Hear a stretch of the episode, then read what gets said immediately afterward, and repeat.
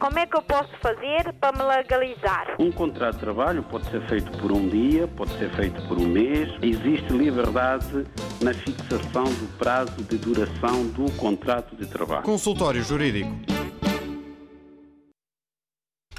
Abrimos assim o consultório jurídico. Já sabe que pode sempre colocar aqui as suas questões. Para isso, basta ligar 21382 0022, 21382 0023 ou então 21382 0068. Há ainda o e-mail consultório jurídico arroba rtp.pt. Fadinha Lentejana. Fadinha Lentejana é letra e música de Paulo Carvalho, que tenho a feliz companhia, a grata companhia dos Ganhões de Castro Verde, um grupo de cantadores alentejanos fantásticos. E é um gracejo cantando. Linda cara que tu tens, já sei quando chegas noite fora. À espera à porta de casa, à espera à porta de casa, está o teu pai que te adora. Lindos olhos tem o moço, quando a noite vem chegando, para deixar passar a noite, para deixar passar a noite, uma moda eu vou cantando. Muda águas azeitonas, rega bem os teus tomates, tem lá cuidado com a horta. O cravo já está no vaso, sim senhora, por acaso. Muda águas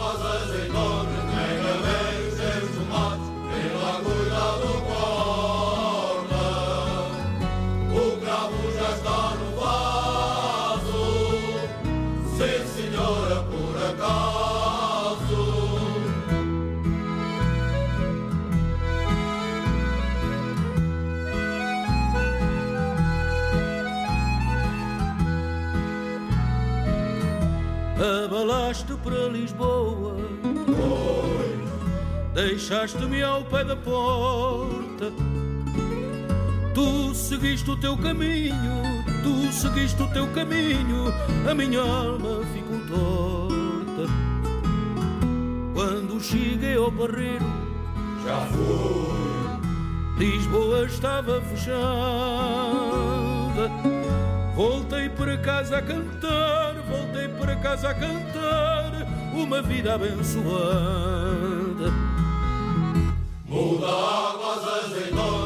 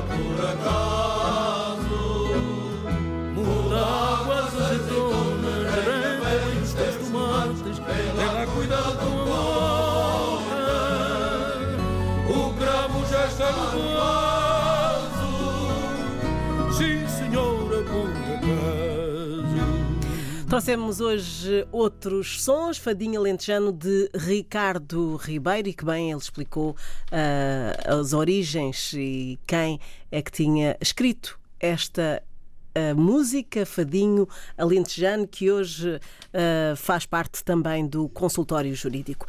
E temos tema, o tema ah, de hoje ah, fala-nos do contrato de arrendamento para habitação. Arrendamento é o contrato pelo qual uma das partes concede à outra o gozo temporário de um prédio, no todo ou em parte, mediante retribuição. Mas vamos saber ah, ao todo o que é que quer dizer então este contrato de arrendamento.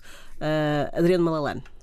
Eh, Bom dia, mais uma vez. Portanto, temos aqui o tema uh, do consultório jurídico de hoje, dia 27 de fevereiro, que é o contrato de arrendamento para habitação. A matéria do arrendamento é uma matéria muito controvertida, porque implica sempre uma forte divergência de interesses entre quem arrenda um imóvel, tem um determinado interesse, e o arrendatário, que também tem o seu interesse próprio nesse mesmo contrato. Então é matéria muito controvertida, há sempre litígios nesta matéria, sobretudo em Portugal, em que muitos senhorios, mas muitos mesmo, se recusam a cumprir a lei. Tudo fazem para fugir às suas obrigações fiscais. Desde logo, recusam-se, em violação da lei, a celebrar o contrato de arrendamento por escrito. E nós sabemos que a lei obriga a que o contrato de arrendamento seja reduzido a escrito. E obriga também que, no final do ano, o senhorio declare em sede de IRS o rendimento que oferiu. Em consequência, em virtude de ter, digamos assim, um imóvel que está a gerar rendimento, que é a renda que é paga pelo inquilino. Então, esse rendimento anual deve obrigatoriamente ser declarado às finanças para ser tributado em sede do IRS. Portanto, o senhorio vai pagar, não é? Uma contribuição às finanças pelo facto de estar a oferecer um rendimento, como qualquer um de nós que oferece um rendimento, seja através de um contrato de trabalho, seja através de um contrato de prestação de serviços, está obrigado a declarar esse rendimento para efeito do IRS. Esse é um aspecto. Outro aspecto muito importante no contrato de arrendamento é a fixação do valor da renda. Ora, quando os contratos de arrendamento são verbais, como acontece com muitos contratos de arrendamento neste país, está aí criado um foco, digamos assim, de controvérsia no cumprimento do contrato. Porquê? Porque o valor da renda não está escrito em lado nenhum e tem havido comportamentos abusivos dos senhorios que fazem o aumento da renda sem respeitar o que diz a lei. A lei diz que o aumento do valor da renda só pode ser feito uma vez por ano e só pode ser feito quando o contrato tiver completado um ano de duração. Não se pode arrendar uma casa hoje e três meses depois o senhorio aumentar o valor da renda. Esse aumento anual do valor da renda respeita ou está sujeito a critérios legais extremamente rigorosos. E aí também tem havido muito abuso. Há senhorios que arrendam, vamos aqui pegar num caso prático, um imóvel em janeiro de 2020 por 500 euros, valor da renda, e chegados a janeiro de 2021 passam a exigir ao inquilino, ao arrendatário, sob ameaça de despejo, uma renda por hipótese de 550 euros. Portanto, aquele, aquele arrendamento, num ano, sofre um aumento na casa dos 50 euros, ou por vezes mais. É manifestamente ilegal. Os arrendatários são culpados também porque têm a obrigação de conhecer a lei e conhecer os seus direitos. Não é fácil, de facto, esta matéria, daí a importância de ter um advogado quando se tem um contrato de arrendamento. Não é fácil, porque a lei vem dizer que o aumento do valor da renda está sujeito a um coeficiente de atualização que é publicado obrigatoriamente pelo governo até 30 de outubro do ano anterior. Então, o governo todos os anos até 30 de outubro, publica, através do Instituto Nacional de Estatística, é o órgão responsável, digamos assim, pela publicação deste coeficiente e tem que se aplicar este coeficiente para a determinação do valor do aumento da renda. Então, voltemos ao nosso caso prático, em que a renda fixada em janeiro do ano passado era de 500 euros. Quanto é que vai aumentar em janeiro de 2021? Então, vamos ao Diário da República e vamos encontrar o coeficiente que foi fixado e publicado pelo Instituto Nacional de Estatística para o ano de 2021. Esse coeficiente está no aviso número 15.365 de 2020 e foi publicado, de facto, no Dia da República, número 193 de 2020, segunda série, de 2 de outubro de 2020. Portanto, todos os arrendatários têm a obrigação de conhecer este aviso e pedir a alguém que estude matemática para ajudar a determinar o valor, porque a lei diz que esse coeficiente é 0,9997. Ora, numa renda de 500 euros, com a aplicação deste coeficiente, essa renda vai aumentar 4 euros e 99 cêntimos, que se arredondam para 5 euros. Portanto, uma renda de 500 euros, cujo contrato foi celebrado em 2020, quando completar um ano, porque o aumento também não tem que ser necessariamente em janeiro, é quando o contrato completar um ano. Se o contrato tiver sido celebrado, por exemplo, em julho do ano passado, só vai aumentar em julho de 2021 e vai aumentar apenas 5 euros nem mais um cêntimo.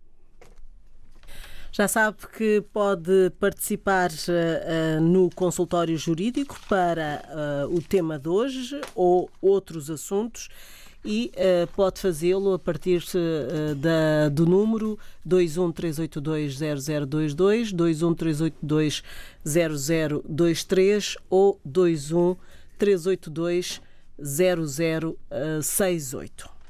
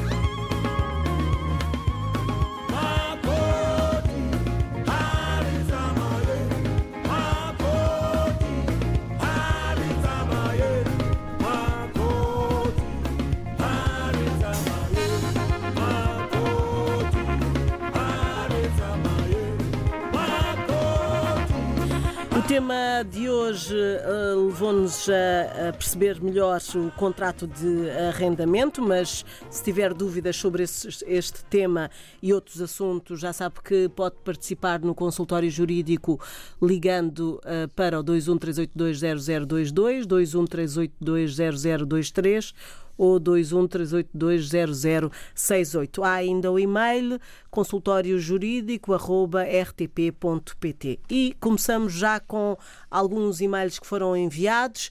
Uh, Adriano Malalano, que questões há uh, a explicar uh, aos nossos ouvintes?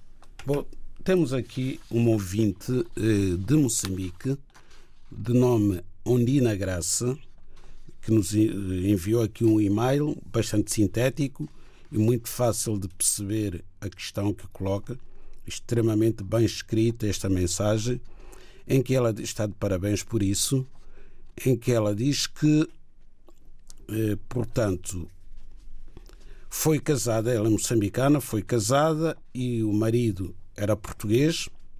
O marido português eh, faleceu em 2015, o casamento foi em dezembro de 2014 e o falecimento do marido em dezembro de 2015, portanto, o casamento durou um ano.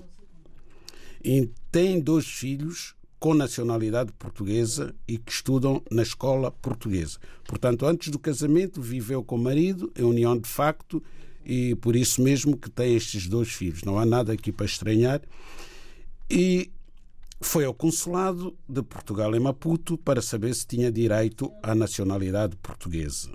A resposta dada pelo consulado foi que não tinha direito, porque o marido já era falecido e pelo facto de não, não terem estado casados eh, durante três anos. Agora quer saber como é que pode resolver esta questão de, ser, de obter nacionalidade portuguesa, uma vez que tem os tais dois filhos portugueses menores de 5 e 10 anos de idade. Ora bem, de facto, o consulado eh, deu uma resposta correta na medida em que a senhora eh, já tem o seu marido falecido. E convém explicar que, mesmo que tivesse estado casada durante mais de três anos com o marido, a partir do momento em que o marido morreu, perdeu o direito de ter nacionalidade portuguesa com base no casamento. Porque o que é que diz o artigo 3 da Lei da Nacionalidade em relação a esta matéria do casamento, da nacionalidade portuguesa por via do casamento? Diz que o estrangeiro casado há mais de três anos com nacional português pode adquirir a nacionalidade portuguesa, portanto, tem essa possibilidade, se assim o entender, mediante declaração feita na constância do matrimónio. Pronto, só esta expressão, na constância do matrimónio, já determina que a nacionalidade só possa ser concedida enquanto o matrimónio estiver em vigor, estiver na constância desse mesmo matrimónio. Há casos até de pessoas que têm o processo pendente, isto é, em curso, na Conservatória dos Registros Centrais, pelo casamento. E o cônjuge português morre por aí uma semana, duas semanas antes de ser tomada a decisão. Esse processo vai ser arquivado. Porquê? Porque já não há casamento. O que é injusto. Em Espanha, por exemplo, uma mulher casada, ou uma mulher, um homem, o cônjuge estrangeiro, casado com, com, com um espanhol ou uma espanhola, se porventura o cônjuge nacional de Espanha falecer, antes do cônjuge estrangeiro obter a nacionalidade portuguesa, durante um ano tem o direito de requerer a nacionalidade portuguesa, mesmo após a morte do cônjuge nacional de Espanha, do cônjuge espanhol. Em Portugal, mesmo com o processo pendente, que entrou enquanto o cônjuge português era vivo, já não permite a obtenção da nacionalidade portuguesa se o cônjuge português morrer antes da concessão da nacionalidade ao cônjuge estrangeiro. Portanto, por maioria de razão neste caso, em que faltam dois requisitos. Primeiro, a senhora só esteve casada um ano e depois o marido já faleceu. Portanto, não pode de facto ter nacionalidade portuguesa por efeito deste casamento que se dissolveu com a morte do marido português. Agora, há aqui um aspecto. Esta senhora pode vir a ter nacionalidade portuguesa não ao abrigo, já não ao abrigo do artigo 3 mas ao abrigo do artigo 6 da Lei da Nacionalidade, número 8, que diz o quê? Que o governo pode conceder a nacionalidade portuguesa, por isso está já presente nesta formulação da lei, portanto, o poder discricionário do Estado português, ao dizer que pode conceder, não diz que concede, pode conceder, por naturalização, com dispensa do requisito de tempo de residência legal em Portugal de cinco anos, aos indivíduos que sejam ascendentes de cidadãos portugueses originários, é o caso da senhora, tem dois filhos com nacionalidade originária portuguesa, que aqui tenham residência. Portanto, a senhora tinha que residir em Portugal, independentemente de título, há pelo menos cinco anos imediatamente anteriores ao pedido e desde que a ascendência tenha sido estabelecida no momento do nascimento do cidadão português. São vários requisitos cumulativos. Primeiro, a senhora tinha que vir para Portugal e viver aqui cinco anos. independentemente de ter ou não autorização de residência. E só após esses cinco anos é que podia apresentar um pedido de naturalização pelo facto de ter filhos portugueses com nacionalidade originária. Só que esta lei, esta disposição, não faz muito sentido. Porque também, se a senhora vier para Portugal e conseguir logo autorização de residência, só passados cinco anos é que vai ter a nacionalidade portuguesa. Portanto, não beneficia muito esta lei, não, não acrescenta muita coisa. São situações verdadeiramente excepcionais em que temos pessoas que têm filhos portugueses e não têm autorização de residência. Durante cinco anos é impossível. Esta senhora tem dois filhos menores com nacionalidade portuguesa. No dia em que se decidir a vir para Portugal com os filhos menores, chega aqui, obtém logo uma autorização de cinco anos. Portanto, não, não há nenhuma vantagem, digamos assim, que possa retirar do facto de poder ter nacionalidade portuguesa sem autorização de residência, pelo facto de ser mãe de dois eh, meninos com nacionalidade portuguesa, e quando esse direito só o adquire passados cinco anos da sua presença e vivência em Portugal. Estão aqui então explicadas algumas das dúvidas dos nossos ouvintes. Já voltamos também a ouvir outro ouvinte. Para já, voltamos à música.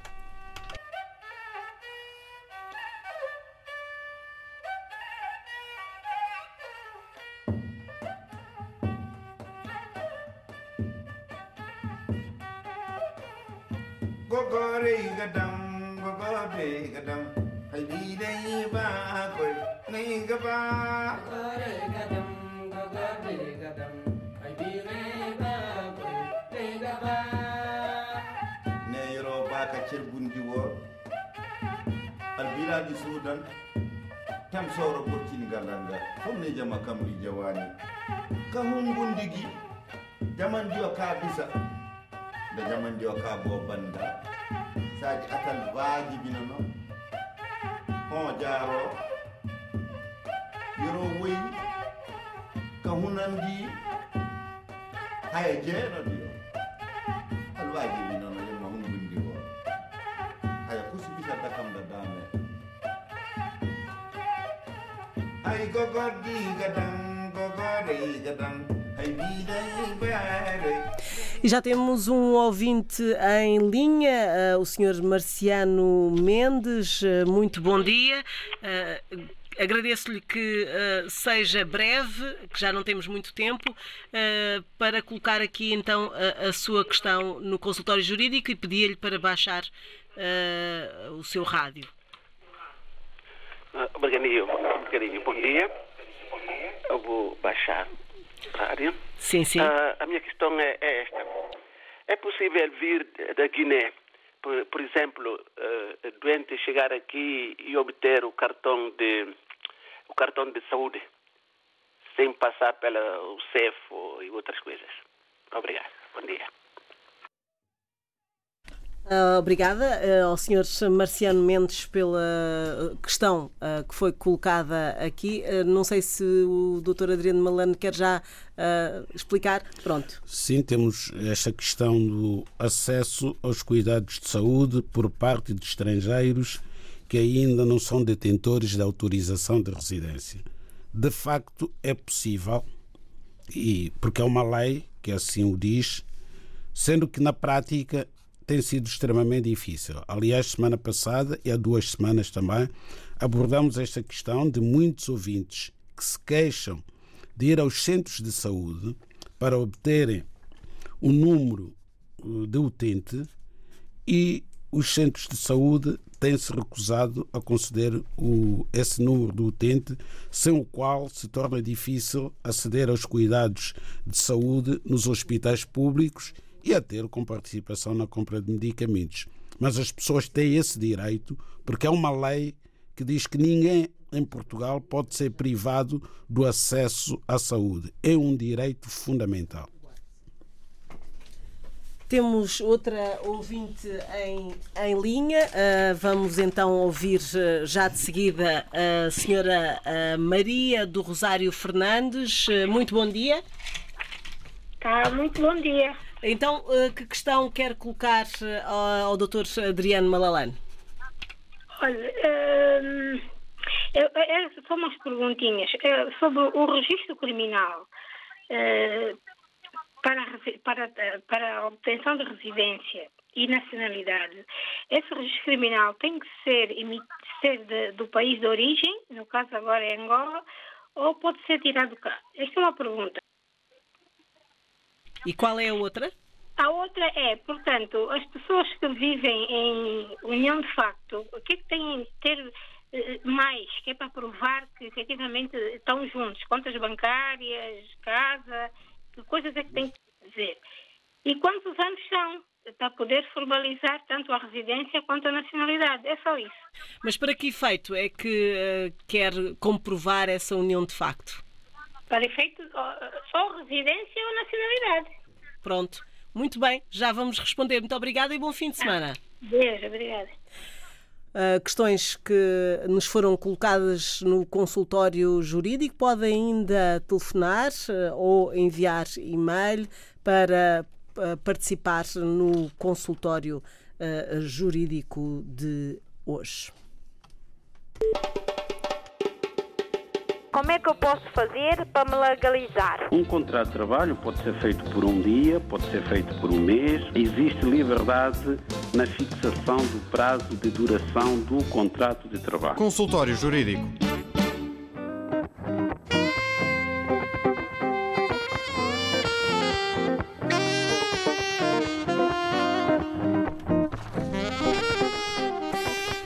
Perante as questões que foram colocadas, vamos então a doutora Adriana Malalana responder aos nossos ouvintes. A senhora Dona Maria do Rosário Fernandes, que também é uma das ouvintes que nos liga muitas vezes a colocar questões muito importantes, e sabemos que não são para ela estas questões, são para muitas pessoas que estão nesta situação. Ora bem, o certificado do registro criminal de Angola, eh, para efeito de nacionalidade ou para efeito de autorização de residência pode ser obtido a partir de Luanda, em que deve ser posteriormente legalizado no Ministério das Relações Exteriores e depois no Consulado de Portugal em Luanda. Mas também pode ser obtido nos consulados de Angola, em Lisboa e no Porto. E quando é obtido nos consulados de Angola em Portugal, já não carece dessa legalização. É obtido no consulado e é válido, quer para a nacionalidade, quer para a autorização de residência. Quanto às uniões de facto, a lei de, prevê, de facto, que pessoas que vivam em união de facto possam ter direito à autorização de residência e também à nacionalidade portuguesa. No que diz respeito à autorização de residência, a união de facto só tem que ser provada através de documentos pertinentes, como seja eh, contas bancárias, contrato de arrendamento em que essas pessoas que estão em união de facto sejam arrendatárias, inscrição no centro de saúde, tendo o mesmo médico, também uma prova e muitas outras provas são válidas. Porém, no que diz respeito ao acesso à nacionalidade portuguesa, a lei é muito mais exigente.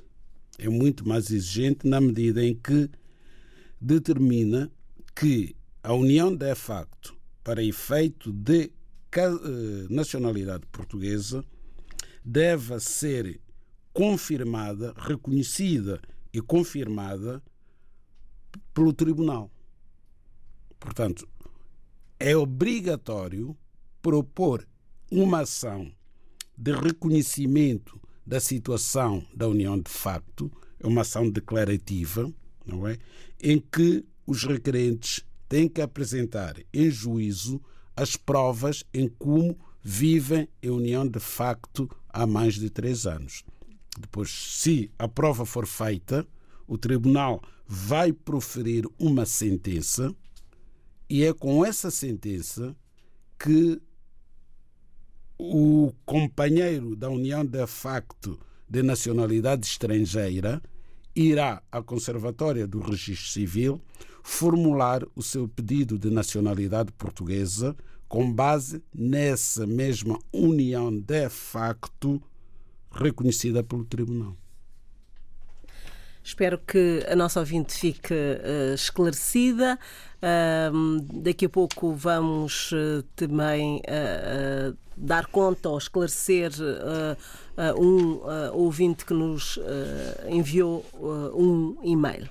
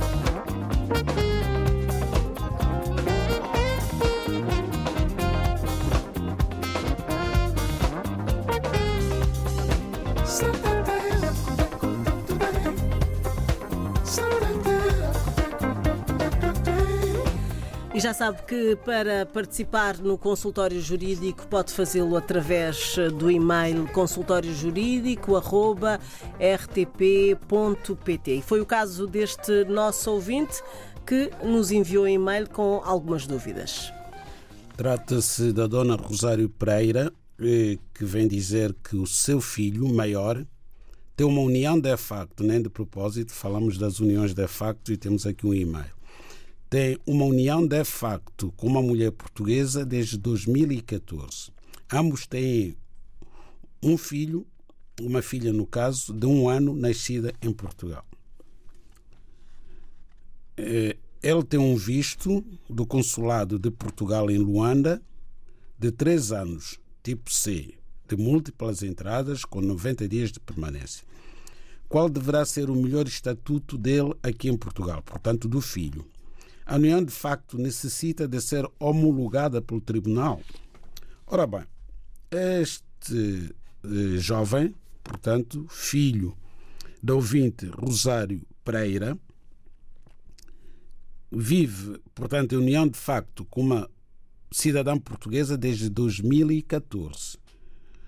Ora, estando a viver união de facto há mais de três anos, pode efetivamente, se assim o entender, requerer a nacionalidade portuguesa. Terá que pedir o reconhecimento da união de facto no tribunal antes de apresentar o seu pedido de nacionalidade. Mas também já podia ter autorização de residência, quer pelo filho, que é português, quer pela própria união de facto. É só uma questão de agendar, junto do Serviço de Estrangeiros e Fronteiras, o pedido de autorização de residência. Vai ser concedida uma autorização de residência comunitária a este jovem pelo facto de ser familiar de cidadão português. Está tudo explicado por hoje, uh, sempre disponíveis todos os sábados a partir do meio-dia. Uh, pode uh, participar telefonando ou então enviando um e-mail com as suas dúvidas. Como é que eu posso fazer para me legalizar? Um contrato de trabalho pode ser feito por um dia, pode ser feito por um mês. Existe liberdade na fixação do prazo de duração do contrato de trabalho. Consultório Jurídico